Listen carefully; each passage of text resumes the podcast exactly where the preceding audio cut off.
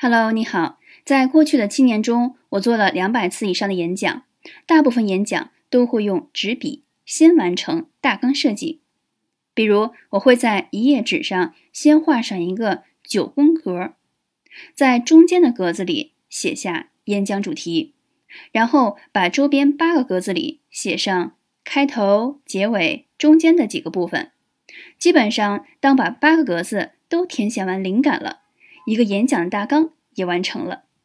如果是一场需要用到 PPT 演示的演讲，差不多要用十五分钟，那么我就用五到七页的 PPT，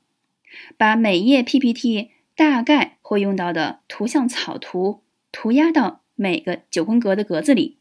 按照主题、个人介绍、为什么讲这个话题、核心分享观点、